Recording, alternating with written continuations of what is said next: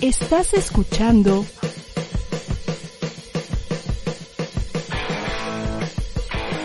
ADR Networks. Seguimos activando tus sentidos. ¿Qué tal? Muy buenas tardes. Ya estamos en el bonito programa de las confesiones todos los miércoles a las 4 de la tarde. Estoy entrando muy acelerada porque si no se nos va el tiempo encima, Manu. Y hoy tenemos dos temas bien padres que tienen que ver el uno con el otro. Ah, no me digas Sí, eso. sí, sí.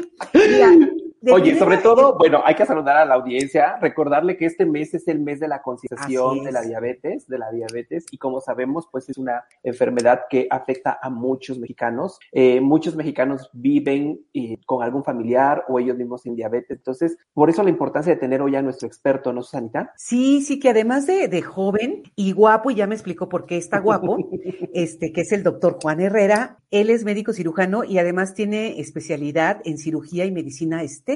Ay, bueno, hay la que universidad. ahorita platicamos con él a ver qué nos mejora. Exacto, exacto, por la Universidad de Montpellier de Francia. Entonces, no solamente pues vivió en Francia, lo cual es padrísimo andar viviendo en otro lugar, ¿no? Está muy guapo, está muy joven, se ve muy joven y me dice que es por los tratamientos. Así que Manu, hay que poner atención porque pues igual nos puede dar un tip. Aparte Bueno, de pero nos- hoy vamos a hablar de pie diabético. Doctor Juan, ¿cómo exacto. estás? Hola, muy feliz de estar con ustedes. Gracias por la invitación. Y las flores que te echa Susana. Sí, y todo lo que viene.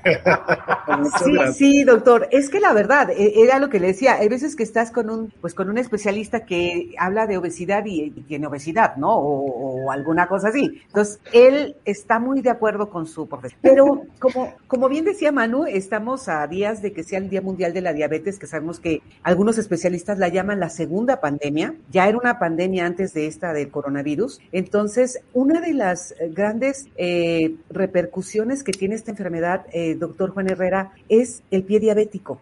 Es verdad, eh, cuando ya lo- lo- los pacientes se encuentran muy descontrolados, que su azúcar es, en, está en niveles metabólicos muy amplios, vienen ciertas complicaciones. Una de ellas es eh, esta parte de, de no, de, de- no generar el adecuado metabolismo y de la circulación y con ello vienen lesiones, principalmente en los pies, que los pies son los que llevan el mayor am- Se generan úlceras, se generan lesiones, a- primeramente a la piel, después a los demás tejidos, al músculo y que puede transmitirse hasta. Entonces, hoy vamos, que, bueno, me gustaría hablar tanto de la prevención como de los tratamientos curativos, porque si bien me dedico a la estética, eh, parte de la estética es recobrar, eh, mejorar esa cicatriz, esa lesión, que no te quede ningún rasgo, ¿no? Y que una vez que viviste esta experiencia con, con estas lesiones, no, no tengas esa cicatriz que estés recordando a cada rato que pasaste. Claro, doctor, pero platícanos un poquito antes de comenzar con esta parte de los tratamientos. Eh, ¿Qué pasa con la, con la piel? ¿Por qué la diabetes? O sea, que de repente la gente eh, dice, ¿no? Dice, se me sube el azúcar, ¿no? O tiene el azúcar, porque así es como la mayor parte de la población eh, mexicana lo conocemos, ¿no? Entonces dice, se le subió el azúcar, tuvo un, un susto y se le subió el azúcar y entonces a partir de ahí es diabético.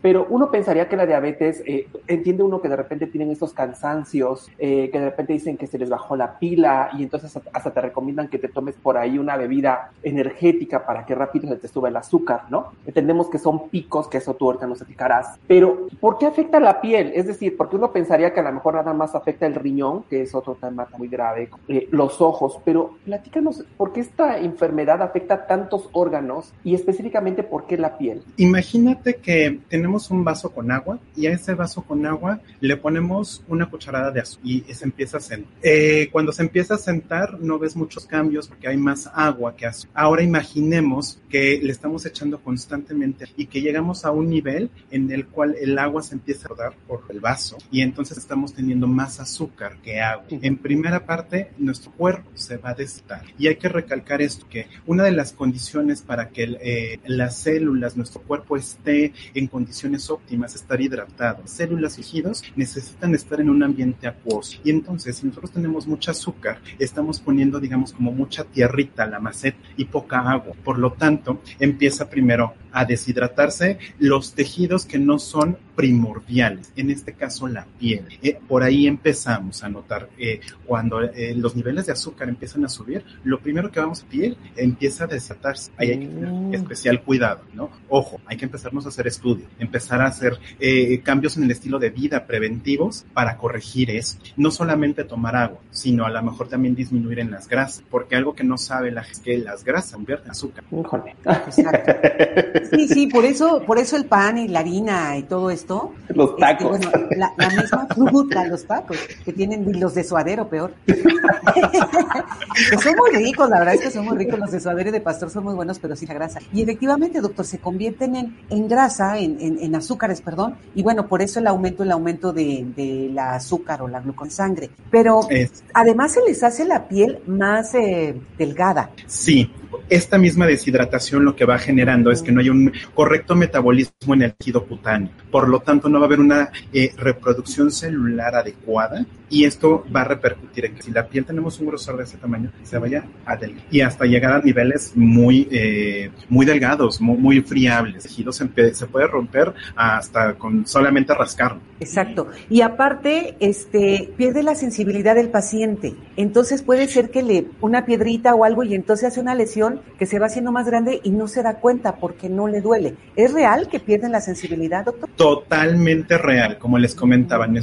nuestras células necesitan un ambiente acuoso, estar en agua, ¿no? No somos anfibios, pero sí necesitamos mucha agua para que nuestras células tengan un correcto funcionamiento. Algo muy curioso que pasa con las neuronas, específicamente con unas células especializadas que se llaman células de Merkel, cuando no tienen esta eh, agua, en el agua también hay un, un eh, metabolito que se llama sodio. Ese es el que nos ayuda a transmitir los impulsos nerviosos. Como no hay agua, no hay sodio y por lo tanto no hay una correcta transmisión de los impulsos este, nerviosos. He ahí cuando el paciente empieza a perder sensibilidad, que también puede pasar el caso contrario. En pacientes muy descontrolados con niveles de azúcares por ahí de, de los 600 miligramos en, en sangre, somos un de sangre, puede ser que tengan una hipersensibilidad, que con el solo roce de la ropa también puedan sentir como ardor, quemazón, y esto es porque el azúcar, al, al haber tanta azúcar, nuestro cuerpo se, lo metaboliza y lo destruye en componentes. Los componentes ayudan a la transmisión también de los nerviosos. Entonces, tenemos ambos extremos de la enfermedad, que ambos son complicación. El más peligroso es perder la sensibilidad. ¿Por qué? Porque si nosotros nos lesionamos y no sentimos, no le vamos a prestar atención. Y al no prestarle atención, descuidamos esa lesión y ahí vienen una complicación de la complicación ya presente. Fíjate que precisamente para ya ir aterrizando en el tema, nos dice Caro Briones, dice, ¿cuáles son las principales lesiones en pie diabético? ¿Cuándo y cómo se presentan, doctor? Fíjate que empieza con una inflamación. Eh, todos como somos entes eh, en bipedestación, es decir, estamos de pie, por fuerza de gravedad nuestra sangre a veces se acumula en los pies y al final del día nuestros pies quedan hinchados, ¿no? Y por eso nos sentimos cansados. Podría ser una condición normal. Por eso hay que prestarle especial atención cuando tenemos esta enfermedad que se llama diabetes. No solamente es la inflamación. Ahora imaginemos que ese vaso con agua tiene azúcar, exceso de azúcar, lo tenemos que pasar a través de una manguera. El azúcar va a generar un tapón en esa manguerita y no va a permitir el adecuado flujo de agua. Entonces, aunado a toda la inflamación que ya traemos per se por andar de pie todo el día, los pacientes diabéticos empiezan con algo que se llama edema subcutáneo. ¿Qué es el edema subcutáneo? Empezar a acumular agua por debajo. Y es un edema que, o una inflamación que no disminuye a través del tiempo. Lo normal es que una vez que es- se presenta el edema en una persona normal, este, disminuya alrededor de eh, dos horas, de tres a cuatro horas, ¿no? Eso es lo normal. Cuando un edema se presenta más allá de cuatro horas, hay que prestar eh, eh, especial atención porque ahí debe de haber algún capilar, algún vaso sanguíneo tapado que no está permitiendo el adecuado flujo sanguíneo. Esa es la primera lesión. Claro. Doctor, pero también hay que tener mucho cuidado al cortar las uñas, ¿no? De, de- de los pies, o sea,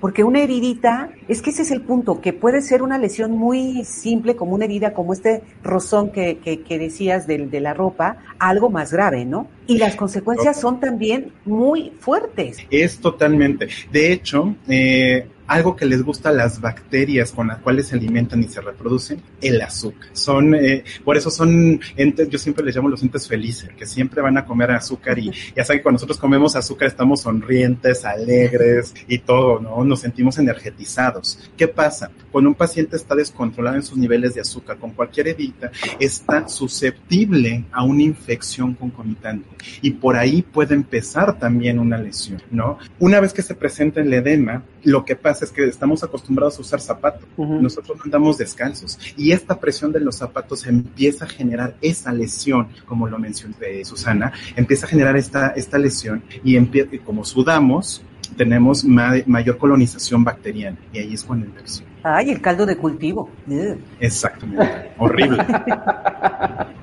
o sea, en una piel normal esto obviamente no pasa ningún problema, ¿no, doctor? O sea, no va no va a progresar. ¿Por qué? Porque nuestra piel tiene un grosor específico y está diseñada para ser la primera barrera de protección contra el medio que nos rodea. Eso es importante. En un paciente diabético, algo que hemos escuchado, bueno, no sé si ustedes lo han escuchado, es que todos los pacientes diabéticos son inmunocomprometidos, disminuyen su número de células eh, que, responden frente a las infecciones. Por lo tanto, son más susceptibles a contraer infección. Doctor, ¿y, a los cuántos meses, años, días, no sé, comienza este daño en la piel? Es decir, o sea, una vez que, tengo el diagnóstico de, diabetes, ¿en qué momento comienza a sentir? O si sería al revés, a lo mejor comienza a tener una herida y entonces me doy cuenta que tengo diabetes. Qué buena pregunta. Fíjate que eh, curiosamente ningún ser humano, ninguna sociedad, eh, en ningún país ha que tengan la educación suficiente para determinar eh, cuándo van a aparecer las complicaciones. Esto va a depender mucho del estilo de vida de cada individuo. Hay pacientes que se saben diabéticos y que no se cuidan, ¿no? Y,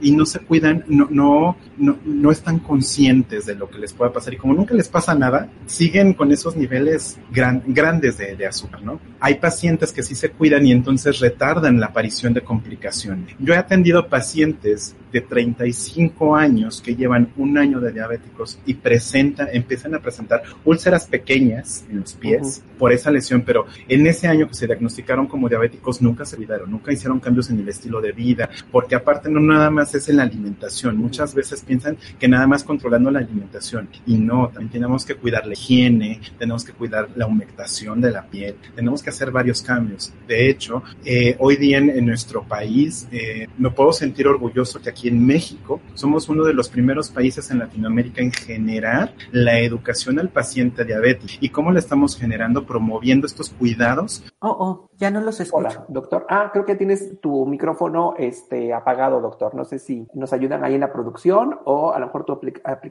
apretaste algún botón, doctor, porque te perdí. Y aparece tu micrófono como apagado. Como apagado, sí. Ya. Ya, creo que ya. sí, sí.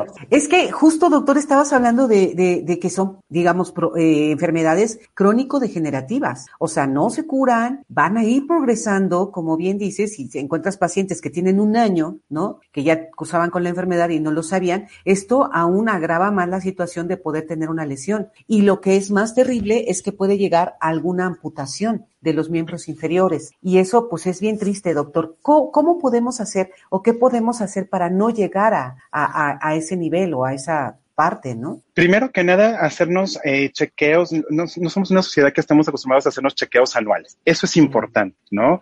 Eh, a veces pensamos que por estar jóvenes o por sentirnos bien, no necesitamos hacernos un chequeo. Yo siempre les recomiendo a todos los pacientes, mínimo una vez al año, hasta una batería completa de estudios para determinar si realmente tu metabolismo está funcionando adecuadamente. Y siempre hay algo que, que salta ahí, ¿no? No, no, no somos entes que estemos estáticos, que seamos un color y que siempre permanezcamos en ese color.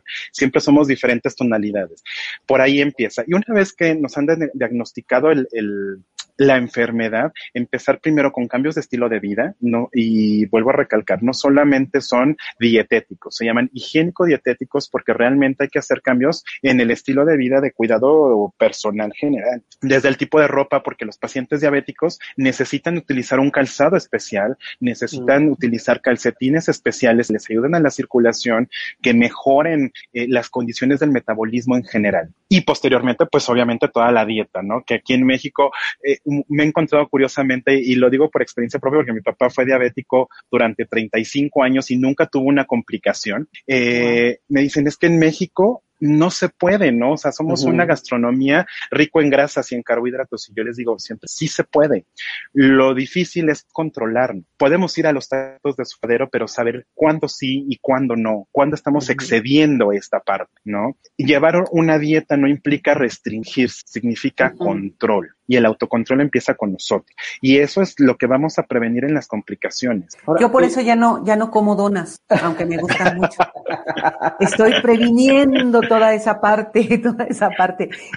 Perdón, Manu, perdón, Manu. No, no, no, eh, precisamente eh, ahorita que estabas hablando de esas medidas higiénico-dietéticas, o sea, creo que eso es lo que le cuesta más trabajo a la persona con, que vive con diabetes, ¿no? Y a veces también el entorno familiar, porque no apoyamos, ¿no? Es decir, creo que ese es, ese es el otro tema que a veces nos cuesta trabajo entender que eh, si de verdad queremos tanto a nuestro familiar, a nuestro, a nuestro papá, a nuestra mamá, a nuestro abuelito o a nuestro hermano que tiene diabetes, pues obviamente de entrada ya tenemos un riesgo nosotros porque genéticamente hay, hay alguna relación, ¿no? Pero después eh, decimos, es que la dieta nada más es de él, ¿no? Y entonces uno no quiere cambiar estos, pues sí, estas costumbres o estos, o estos hábitos, ¿no? Y entonces de repente, pues obviamente hacemos que el paciente se le complique mucho más eh, estos estilos, cambiar esos estilos de vida. Exactamente, y, y, y retomo un poquito de que no solamente son los estilos de vida eh, en, en, la cuestión dietética, sino también en la higiene, en el, en el cuidado personal, ¿no? El tener que utilizar un calzado especial, psicológicamente el paciente empieza a decir, chin, me siento enfermo. Y no es que estés enfermo, más bien eh, hay que cambiar esas falsas creencias y decirle a nuestro paciente, es para prevenir que no se te complique, que no te aparezcan más lesiones, ¿no? Lo mismo pasa con la dieta. Eh, tenemos el chip de que entre más comamos y, y, más nutrido estemos, más gorditos, más chapeaditos, somos más sanos y a veces es todo lo contrario, ¿no? Y como bien lo decías, eh, apoyar a, a, tener una red de apoyo de esto en, con, con, estos pacientes es súper importante. A lo mejor no, no necesitan de, ay, échale ganas, sino vamos a comer ensalada, yo te acompaño, ¿no? Claro, sí. porque de repente dices, es el cumpleaños, llevamos pastel, ¿no? Y entonces, pero tú no. No, porque. pues es no. que... Entonces, y bueno, pero aparte no falta el pariente que dice, un cachito, ¿no? o ya se lo dio de escondidas, ¿no? O ya se le dio de escondidas. Entonces, bueno, pues a lo mejor, como dices, en lugar de una tarta o de un pastel este, con mucha caloría y con mucha azúcar, pues a lo mejor se puede, no sé, buscar alguna otra opción más saludable donde también se conviva, porque pues al final el objetivo es convivir, estar ahí con, claro. con toda la familia. Y, y que aparte, eh, bueno, me gustaría comentar que lo que está haciendo la, la, Secretaría de Salud hoy día, no sé si se han dado cuenta que en todos los eh, productos enlatados o procesados ya trae las etiquetas de eh, exceso de calorías, exceso de azúcares, etc, etc. Entonces, ¿esto por qué es? Esto se le llama, es una eh, propuesta que hizo la Organización Mundial de la Salud hace 16 años y que apenas está llegando a México, que somos el primer eh, país de toda Latinoamérica, de Centro y Latinoamérica en implementar esto. Y estamos en la fase 2. La primera fue concientizar a la población sobre eh, los alimentos que son ricos en calorías y carbohidratos.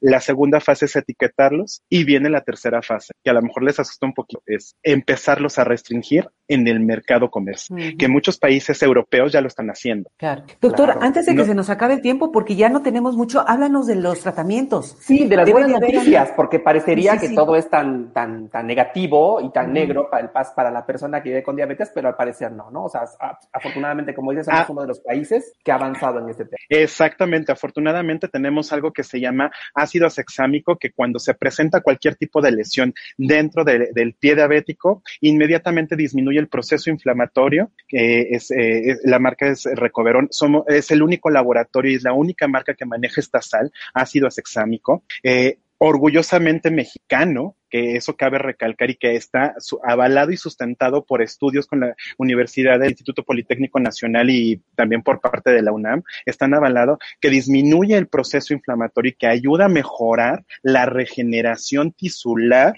en menos de 24 horas. Entonces, wow. esto es importante. Es una molécula muy pequeña que se integra en los tejidos y entonces disminuyendo el proceso inflamatorio, estamos estimulando otra célula que se llama fibroblasto y el fibroblasto lo que va a hacer es ayudar a, a regenerar todo el... He tenido pacientes con úlceras de 5 centímetros, que es un boquete grandísimo en los pies, mm. y que ortopedistas que no conocen parte del tratamiento dicen, híjole, hay que quitarte el pie, ¿no? Porque esto se va a extender. Y les digo, mira, cuidados especiales. ¿Cuál es el primer cuidado? rutina ping-pong, como ping-pong el muñeco, agüita y jabón, bien lavadito, mejorar las condiciones, quitar la, la zona bacteriana, aplicar un antiséptico y posteriormente nuestro cicatrizante. Estos, estos pacientes no necesitan un reepitelizante, necesitan un cicatrizante como tal, que nos ayude a cerrar todos los tejidos, desde el tejido muscular hasta el tejido cutáneo. Recoverón tiene una presentación que me encanta, que es un gel acuoso, que es en spray, entonces no tienes que tocar ya la lesión con el riesgo de volverla a contaminar. Eso es súper importante. Y una vez que aplicamos el spray, podemos poner una gasa estéril y la lesión queda totalmente eh, cubierta. ¿no? preparada para empezarse a regenerar. ¡Wow! ¿Qué ¿Cuánto tiempo más o menos tienes que hacer este proceso, doctor, para que la, la, la, herida se vaya cerrando? Entiendo que dependerá a lo mejor de la profundidad y largo de la, de la lesión, pero más o menos cuándo comienzas a ver como los primeros eh, cambios. Cambios. Importante pregunta. Generalmente los pacientes diabéticos son súper desesperados. Con este tipo de tratamiento y con este eh, protocolo, desde las primeras 24 horas vas a notar cambio. ¿Qué cambio vas a empezar a notar? Que la herida se empieza a cerrar, los bordes empiezan a afrontar. Digo, no es que una herida de 5 centímetros ya en las 24 horas tenga 4 centímetros, pero sí puede tener 4 centímetros y medio. Empieza a cerrarse. Y vamos a ver cómo el tejido empieza a verse más vivo, con, con más circulación, más oxigenado, de diferente color, ya no se ve tan pálido. Y disminuimos el riesgo de infecciones. Eso es súper importante.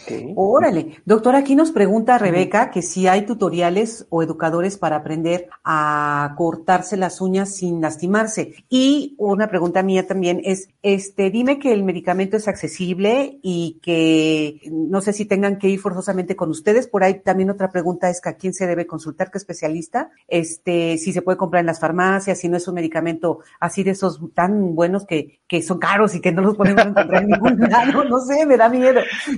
No, afortunadamente no es un medicamento caro. Eh, yo creo que el más caro debe estar oscilando entre los 250 y 280 pesos y tiene, eh, son 100 mililitros, entonces 100 mililitros alcanza para muchísimas aplicaciones, de hecho hasta para cerrar el tratamiento y muchas veces hasta te sobra. Eh, si hay tutoriales en YouTube, yo nunca les recomiendo que tomen tutoriales en YouTube porque nosotros no somos educados para tomar clases en línea.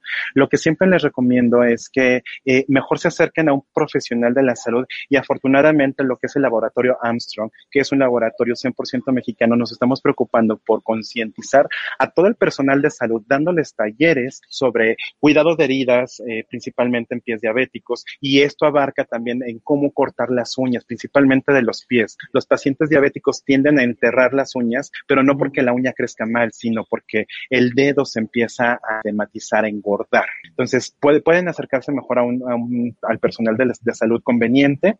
¿Qué especialistas visitar? Desde un endocrinólogo, un médico internista, hay cirujanos especializados, hay ortopedistas especializados en pie diabético y hay muchos médicos generales que son de primer contacto que también te pueden orientar sobre hacia dónde o qué especialista visitar. Ok, perfecto. La última pregunta antes de que nos vayamos. Preguntan que si este ácido accesámico que comentabas se puede utilizar en alguna herida aún sin ser diabético se puede utilizar en cualquier tipo de heridas. Es más, yo como me dedico a la estética lo puedes mm. utilizar hasta en estrías y te mejora la calidad de la piel. Lo que tiene es que como es un cicatrizante de bajo peso molecular, penetra muy bien a los tejidos cutáneos y entonces empieza a regenerarse más rápido la piel. Arrugas, ¿no? De hecho, es arrugas, todo, todo, todo. De hecho, yo, creo que es un medicamento que se debe de tener en botiquín. ok. Doctor Juan Herrera, muchísimas gracias. Gracias por tu plática. Gracias por esta información que nos diste. Y bueno, esperemos tenerte pronto para hablar de otros temas eh, de la piel y de la belleza, porque tú también te dedicas a eso. Y regresamos con el siguiente tema, Susanita, porque vamos a, un, corte y regresamos con el cuidado del cabello, que también es súper importante y está relacionado, como dices, con la parte de la belleza. Regresamos. gracias, doctor. Gracias.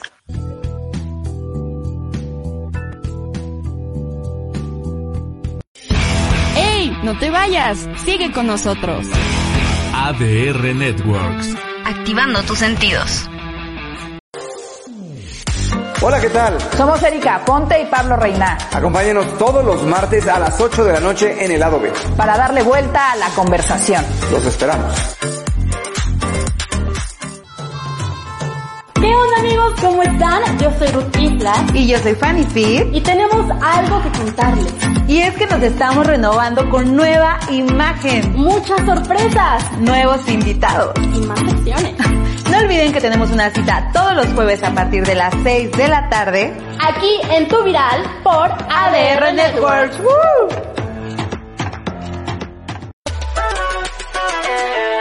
Hola, ¿qué tal? Yo soy Carlos. Yo soy Ryan. Y nosotros somos los Chulos Calderón. No te puedes perder todos los martes de 9 a 10 de la noche el mejor programa que es, que es Chulo Show y puro cacareo.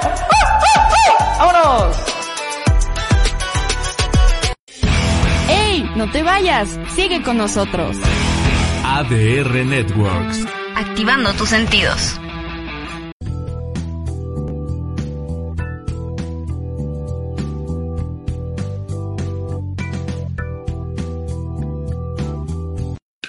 Ya estamos de regreso, Manu. Me encanta cuando los productos tienen más de un uso, ¿no? Que, que pues, como nos decía, puede ser muy bueno para las lesiones del pie diabético, pero también lo puedes utilizar en otras cosas. Eso es muy padre. Es como Ah. que ganas. y que no esté caro. Que no esté caro. Esté Exactamente. A ver, vamos a ver qué nos dice ahorita Rosa María Sánchez, que ella es directora del programa de belleza y bienestar de la Cámara Nacional de la Industria del- de, los Productos Cosméticos. A ver qué tip nos da, porque estoy como, como con gusto de poderme hacer algo. Creo que necesito. Ay, sí. Rosy, ¿cómo estás? Hola Manuel, hola Susana, muy bien, muchas gracias. Con todo gusto estar aquí con ustedes platicando hoy. Ay, Rosy, además te ves muy, muy guapa y ese cabello tan bonito. Ah, Oye, exacto, si no, ¿qué digo? Exacto. Otra vez, ¿no? Este, hablar de cabello y toda pelona. Ah, Exacto, no, nadie me creería. Tengo que predicar con el ejemplo. ¿ah? Pero eso es muy bueno, Rosy, porque la verdad es que ustedes también eh, de alguna manera prueban los productos, ¿no? O sea, no es que sean como conejillos de indias, pero al momento en que están diciendo, oye, este producto sirve es porque yo también ya lo probé y, y ve los resultados, ¿no? O sea, sí se nota. Además, bueno, vienes de la cámara y pues supongo que has de tener cualquier cantidad de temas. O sea, no quiero ni saber si podemos hablar de, de, de arrugas y todo, pero creo que hoy vamos a platicar del cabello, por eso así tan bonito, el tuyo largo, ¿no? ¿Cuáles son los problemas más eh, frecuentes en, en los en la cabellera? Sobre todo, bueno, en los hombres, en las mujeres que pues algunas veces lo traemos largo y que si los tintes, que eso me anduvieron preguntando cuando se promocionó el programa, causan cáncer. Claro, pues mira, vámonos por partes. Si quieres, este, empezamos por el tema de los tintes, porque te, te comento, para la regulación, la- tenemos regulación especial para el tema de tintes y cualquier cosa, ¿eh? Cualquier cosa que tenga color, así sea para el maquillaje o sea justo para coloración al cabello, los colorantes que se utilizan en la industria cosmética están perfectamente regulados. Tú no puedes usar solo aquellos que están reconocidos. Porque si encontraste uno novedoso que está padrísimo y que dura más, pero no tiene todas las pruebas de seguridad, no puedes utilizarlo. Entonces, ahí lo primero que hay que como comentarles es, no, no generan cáncer los productos eh, de teñido de cabello, porque están muy cuidados los colorantes que se pueden utilizar.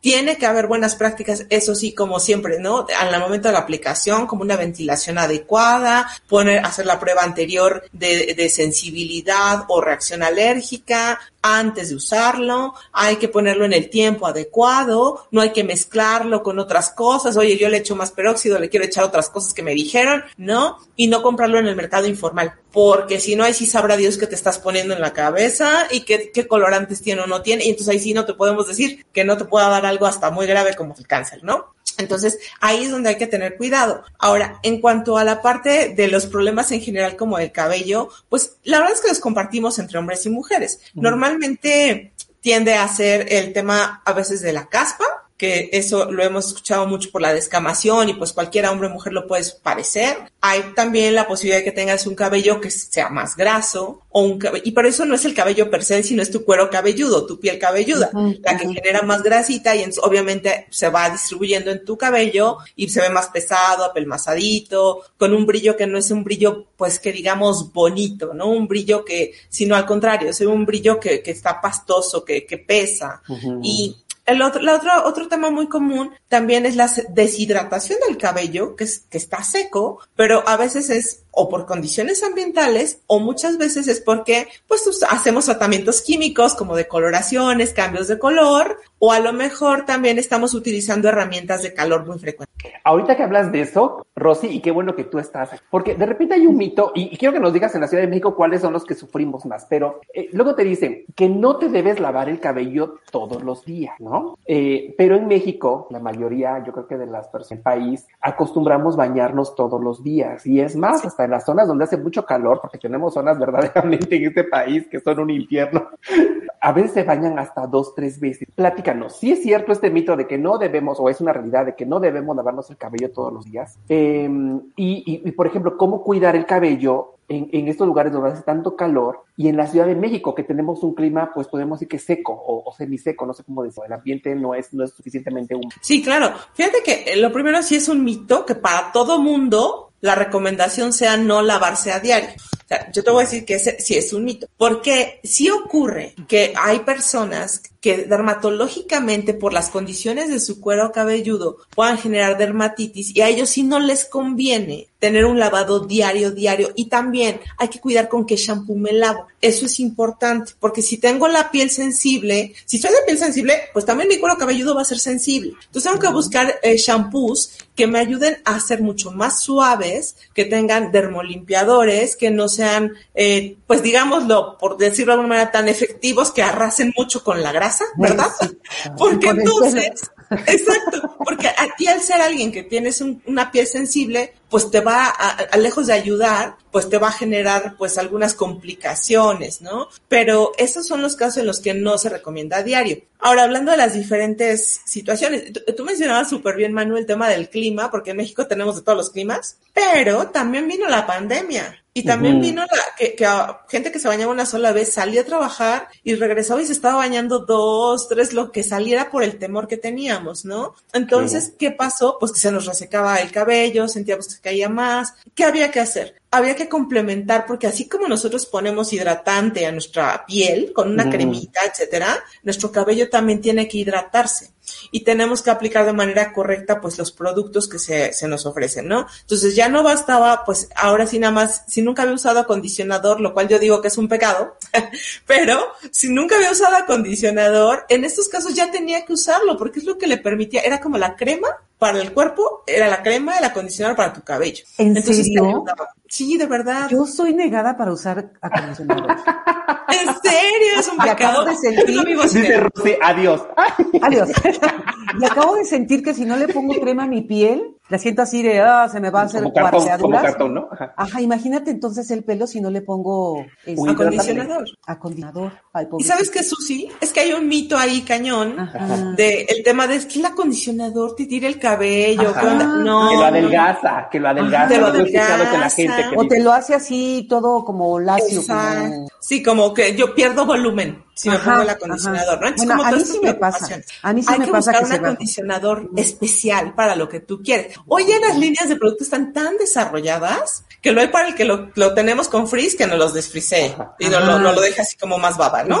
Eh, tenemos al que dice, no, yo lo que no quiero es perder volumen porque tengo menos. Ah, pues hay para generar volumen. O sea, te ayuda a, a mantener tu volumen y no te lo, te lo baja, ¿no? Eh, y la otra es cómo te lo aplicas. Si tú te lo, el shampoo se talla en el cuero cabelludo, se talla. ¿Por qué? Porque nos ayuda a limpiar la piel cabelluda y a quitar la grasita y cosas así que nos están sobrando. Pero el acondicionador no se talla en el cuero cabelludo. El acondicionador se aplica a partir de aquí para abajo. O sea, no tenemos que tallarlo y hacerlo así. No, no, no, no. Es solo en las hebras del cabello y, no pegado a, a, la piel cabelluda. ¿Por qué? Porque no está hecho para eso. Y porque puede generar, si tú todo el tiempo te lo estás poniendo, si una vez te lo pones y no pasa nada, es decir, que sientas que, ay, ya me toqué la piel, no pasa nada. Pero si te lo pones todo el tiempo, todo el tiempo, todo el tiempo, sí puede llegar a generar como oclusión en los poros de los folículos y eso sí puede hacer que puedas perder cabello pero tiene que ser algo constante, o sea, la mala práctica todo el tiempo, ¿no? Además. Por eso dice otro... Juanita Herrera, que nos está saludando, Ajá. dice, sí lo tira, dice que ella sí le ha caído el cabello, pero habrá que tirar, ¿no? Ajá. Otra cosa que les voy a decir, que sí, sí lo tira. También es cierto y no les voy a negar, porque para eso es este programa Belleza y Bienestar, que es un programa de responsabilidad social y de consumo informado. ¿Qué pasa? Es cierto que cuando yo me pongo el acondicionador y me lo enjuago, yo veo cómo se cae cabello.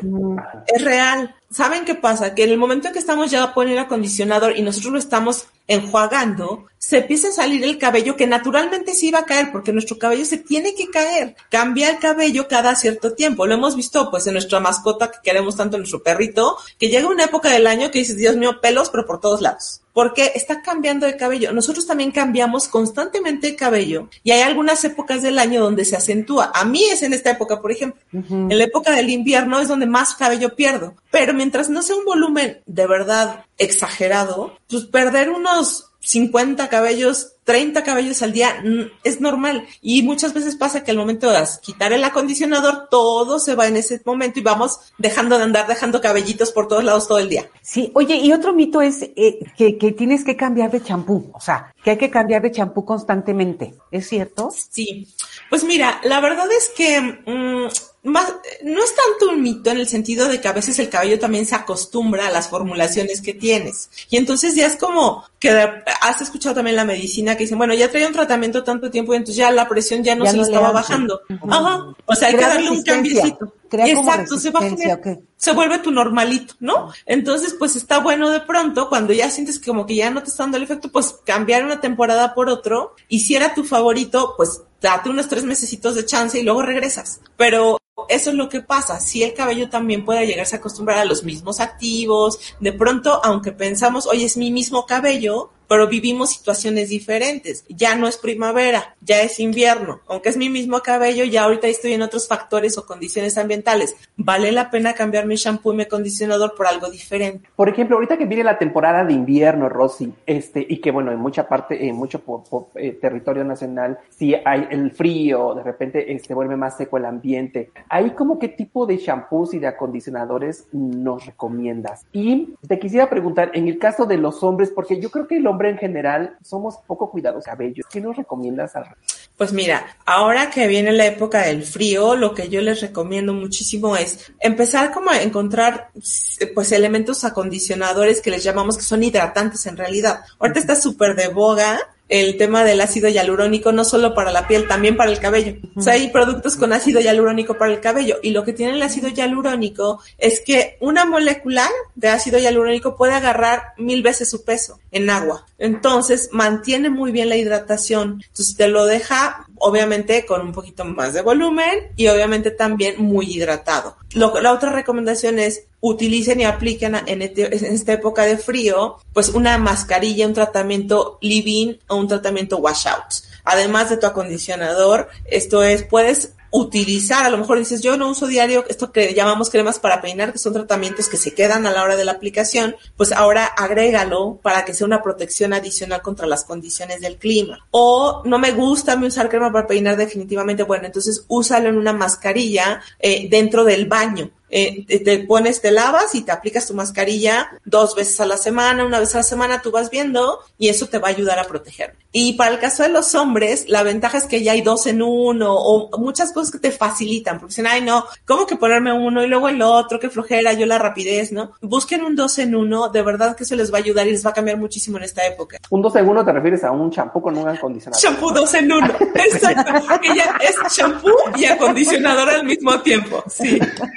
¿Qué pensabas, Manu? Eh, no, bueno, pues no, no, yo al revés quise que quedara muy claro para que, sí. ¿no? Porque luego, de verdad, o sea, eh, eh, yo conozco muchos compañeros que de verdad lo que menos vemos son los productos de belleza. Mucha gente no, ni siquiera ve las etiquetas. Tú dices, pues este es el que he usado toda mi vida y lo sigues usando y ves productos nuevos y a lo mejor ni te interesan este, probarlos, ¿no? O es el que usa la mujer, ¿no? O sea, me refiero, la mujer sí es más eh, fijada en este tema, ¿no? O ella elige el champú y pues al caballero go. Usa el que, el que esté en, en, el baño o el que esté ahí en la casa, ¿no? Es decir, sí. no se preocupa como, como, por ese detalle de si su champú es el idóneo para cuidar su cabello. A eso me refiero. Claro, que te voy a decir que cada vez más, uh -huh. con, alegremente te voy a decir que los hombres sí ya se empiezan a fijar mucho más en estos productos y ya no les da pena, porque antes sí era común que había presentaciones pues, como generales que uh -huh. iban muy enfocadas, la verdad, a la mujer. Y entonces el hombre no iba a ir ahí a andar como en el pasillo de los champús de la mujer escogiendo uno para él, ¿no?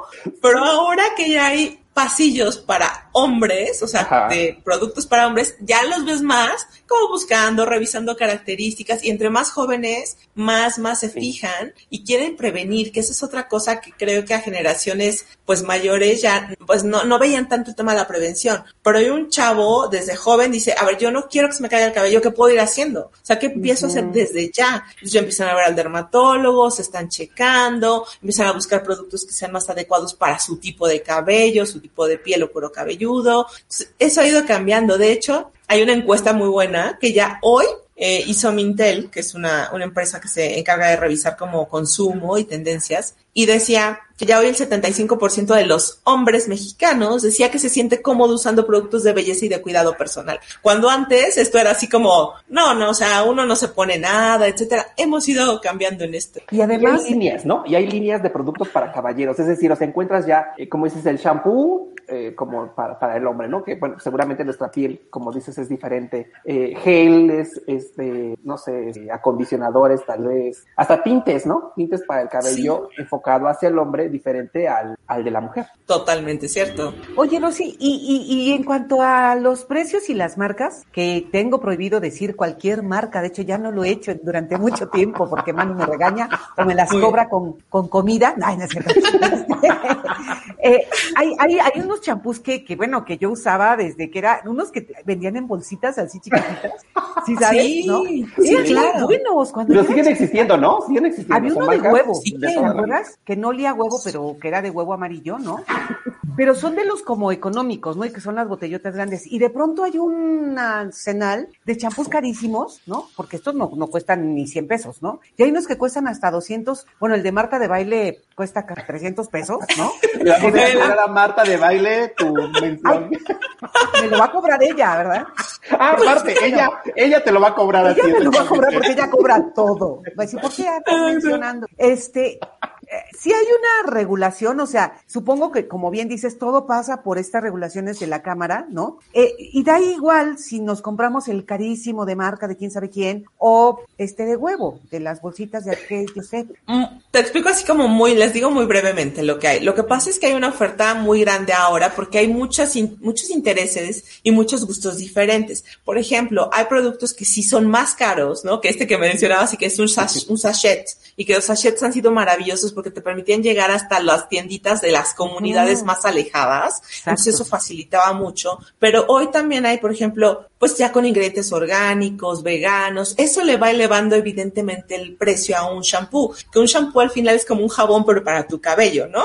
Entonces, lo mismo vemos en los jabones. Eh, ahora, hay productos que también van incorporando, ya no se quedan en limpiarte y nada más, que es lo que hacía el del el sachet, el sachet, y que es muy bueno, pero pues nada más limpia, ¿no? ¿Qué es lo que tú esperas de un shampoo inicialmente? Pero si empiezas a meterle algunas otras características, como que ya te mantenga el volumen, o que le quite el frizz, o que te lo hidrate como extra porque lo traes más maltratado, todo eso empieza a hacer como en tu bolsita, le vas poniendo más y más Sí, y más cosas y va haciendo más precio y costo, ¿no? Ahora, por ejemplo, hay productos profesionales del canal de, de, de salones de belleza, que esos todavía también te das cuenta son, tienen un precio más elevado que el que vemos en el retail en general. Más decir, bueno, es porque entre más caro funciona mejor o no, ¿qué pasa? Muchas de las veces es que estos productos, al estar en la mano de los estilistas, ellos trabajan de la mano con las marcas y ven como estos, estas necesidades que tienes cuando tienes un cabello que está procesado químicamente, que tiene un daño mayor al normalito, ¿no? De un cabello virgen y natural bien cuidado. Entonces, obviamente, esto implica nueva tecnología, nuevos ingredientes, nuevas formulaciones, nuevos formatos. Desde ahí empiezan a salir que si el mousse, que si la cera, o sea, y luego van bajando hacia la parte del masivo y retail, donde lo que haces es tener productos que son útiles, funcionan y sirven, pero no son para un daño tan extremo, no están tan enfocados a algún tema muy en particular, ¿no? Que tú quieres at- atender o, o remediar en el caso del tema de salón. Por eso es la diferencia en los precios. Por eso tal, tal cual un tema de, pues de beneficios adicionales y de necesidades como consumidor. Rosy nos pregunta aquí Iván Gómez, de si los hombres usamos acondicionador, ¿se puede debilitar o caer el cabello? Bueno, ya nos decías, yo imagino que es lo mismo con las mujeres. ¿Y cuál Lo recomiendan para fortalecer el cabello? Si hay alguno que te ayuda a revés como a fortalecer. Sí, fíjense que aquí para los hombres, si van a utilizar un acondicionador, como tiene el cabello más pequeño, o sea, más chiquito siempre, tradicionalmente, claro que los hay hombres con un cabello hermoso y larguísimo, pero bueno, en este caso, si tienes más pequeño, lo único que hay que hacer es cuidarse de no, de no embarrarlo en el cuero cabelludo como tal, solo ponerlo de las puntitas para que te ayude medios a puntas, ¿no? Dejar un dedo entre lo que es el crecimiento para que por lo menos a partir de ahí lo apliques. ¿Cuál? Hay unos que traen justamente, pues algunos que son regeneradores, algunos otros son fortalecedores de, lo que es la fibra capilar. Busca fortalecedores. Folicure tiene para hombres muy buenos eh, productos que te pueden ayudar muchísimo, Iván, y que te van a gustar, vas a ver. Y nada más el tema de cómo aplicarlo. Okay. Manu, tenemos unos kits que nos regaló la Canipec. Ay, tres. Ah, perfecto. Pues, este, ¿qué hacemos, Susanita? O que nos diga Rosy qué quiere que hagamos. ¿Qué, qué, te gustaría, Rosy? ¿Qué les parece que nos, nos digan si hubo o qué fue lo que hoy más les gustó de la información que estuvimos, lo que estuvimos hoy platicando, que con qué se quedan de la plática de hoy y pues que esos tres primeros sean los que se los lleven. ¿Cuándo me dijiste tres, verdad? Sí, sí, me dijeron tres. Debería de Pues esos tres primeros, pues que sean los que se los lleven por ahí. Perfecto, ya saben, tenemos este regalo de la Canipec acerca de qué es lo que más les gustó de la información que Rosy nos dio sobre este cuidado de cabello. Nos pregunta Juanita Herrera, este Rosy, que, que nos hables del minoxidil. ¿Sirve este producto para el cabello? Este, ¿Cómo se tiene que usar? No sé, platícanos sobre eso. Es que en el caso del minoxidil, es, son productos que este ingrediente se incorpora a shampoos o tratamientos del cabello para lo que es eh, alopecia androgénica. O sea, no es, la, no es lo mismo que la caída del cabello por quiebre, porque está como maltratadito, sino sí ya tiene que ver mucho más con un tema dermatológico y con el tema de los folículos capilares y la forma de crecimiento que, que tienen. Entonces, sí sirve el minoxidil. Normalmente estos productos tienen un registro sanitario. ¿Por qué? Porque ya tiene una concentración, el ingrediente que va más allá de la mera cosmética como tal, pero funcionan. Entonces que, y son seguros también. Oye, Rosy, y platícanos ya nada más para terminar, eh, la Canipec, ¿qué está haciendo? Este, es que están haciendo estos cursos precisamente para, para la gente, o no sé si para los profesionales de, de la belleza y de la salud, sobre el cuidado del cabello. Pues mira, nosotros en realidad lo que hacemos es una labor de difusión, así como con ustedes, que les agradecemos el espacio precisamente para poder llevar esta información. También nosotros estamos en redes sociales, por ejemplo en Facebook, estamos en arroba belleza y bienestar canipec, estamos en Instagram, eh, que es arroba canipec, Twitter, arroba CanipecMX. En YouTube tenemos expertos de las marcas, que tenemos más de 46 marcas que se unen en este programa de responsabilidad social, que es Belleza y Bienestar, y son marcas que seguramente tenemos al menos uno o dos productos en nuestra casa, y todas se juntan en un bien común, que es darle al consumidor la mejor información, y tenemos videos ahí, tutoriales, para que la gente pueda, y todos los consumidores podamos acercarnos y tener información confiable, además, fuera de presión de venta, porque no se vende nada, ¿no? Es meramente compartirte la información y el conocimiento que tienen estos expertos. Entonces, pues los invitamos a que nos, a que nos sigan y nos visiten también en nuestra página web, que es bellezabienestar.org.mx. Perfecto. Muchísimas gracias. Ya, tenemos, acá dos comentarios de Rebeca, que dice que ella se queda con el uso correcto de los acondicionadores, ya se eh. un kit. Y también Isabel Díaz dice, ella se queda con lo de los tintes, porque mis hijas siempre se pintan. Ya tenemos sí, la recomendación. Hace falta uno más. Ah, ya dice Israel Barrera, dice, me encantó los tips del acondicionador y que nos tranquilizan diciendo que la caída del cabello no es normal. Sí, sí, no se preocupen de más. Ya tenemos tres, de modo. Ya, tenemos los tres. Felicidades. Ya, les informaremos, gracias. Gracias ya les informaremos cómo se los hacemos llegar o si tienen que ir a, a ADR Networks a recogerlos ahí. Claro que sí. Muchas gracias, Rosy. Cuídate gracias, hasta luego. Nos vemos la próxima semana. Chao. Chao.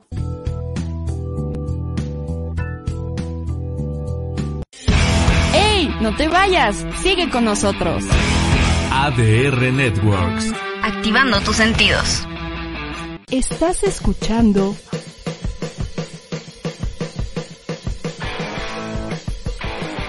ADR Networks.